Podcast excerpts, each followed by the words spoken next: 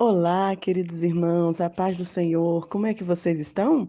Já estou com saudades, né? Nossa devocional em Salmos terminou, acabou, mas estão tudo gravadinho no podcast arroba blog Vida na Missão. Então você pode colocar no Google, escrever lá blog Vida na Missão, vai aparecer. Se você tem um aplicativo do Spotify no seu celular, também vai aparecer e lá estão salvas todas as nossas devocionais. Eu estou muito grata ao Senhor por essa caminhada. E hoje, 1 de novembro, é um tempo de recomeçar. Que bom, né? Que um, o ano, o, essa ideia maravilhosa de dividir o tempo em fatias, porque aí cada mês, a cada semana, sempre nos dá um ar de recomeço e podemos respirar fundo e continuar. Se você parou no meio do caminho, se você não foi constante, não tem problema. Recomece, abra a palavra de Deus e faça um compromisso com Ele de ler esse devocional, de ouvir a cada dia, de se aprofundar no que Deus tem para você. Sabe, queridos, nós só nos fortalecemos através da palavra. Música, louvor, ir à igreja, dizimar, participar, trabalhar, tudo isso é maravilhoso e essencial para a nossa vida.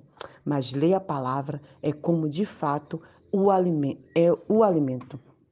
Imagina lá, né, aqui em Moçambique, o principal alimento é a chima, né, a farinha de chima. No Brasil é muito arroz e feijão. Imagina lá você ficar sem chima, sem feijão durante um mês. Hum? Durante duas semanas, uma semana né? Os moçambicanos já começam a ficar fracos, né? Sem comer chimba, só comer arroz, só comer massa, eles acham que estão fracos. E o brasileiro da mesma forma. Se você tirar o feijão do brasileiro, ele acha que ele está até com anemia. Assim mesmo é a palavra de Deus, queridos. A palavra de Deus é ela que nos fortalece, é ela que nos faz caminhar, é ela que nos ajuda a resistir a tantos problemas e desafios que temos enfrentado e que vamos enfrentar. Então, nesse mês de novembro, eu quero te convidar a recomeçar.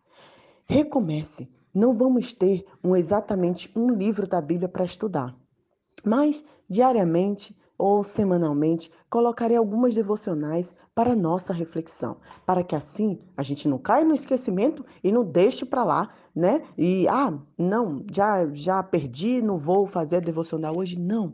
Faça, escolha um tempo, escolha o melhor horário e tire esse tempo para você orar, para você se conectar com Deus, para você entender o que Deus quer para você. Estamos chegando no final do ano.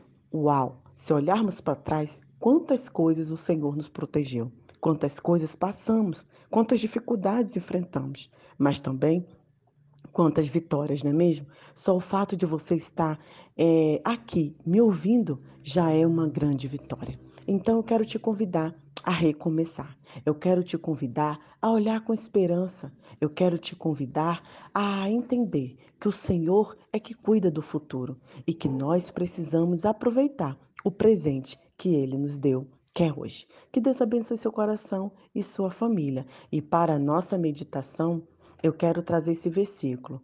Quero trazer à memória aquilo que me dá esperança.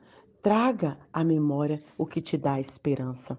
Traga à memória o que te faz ficar em pé. Lamentações 3, 21.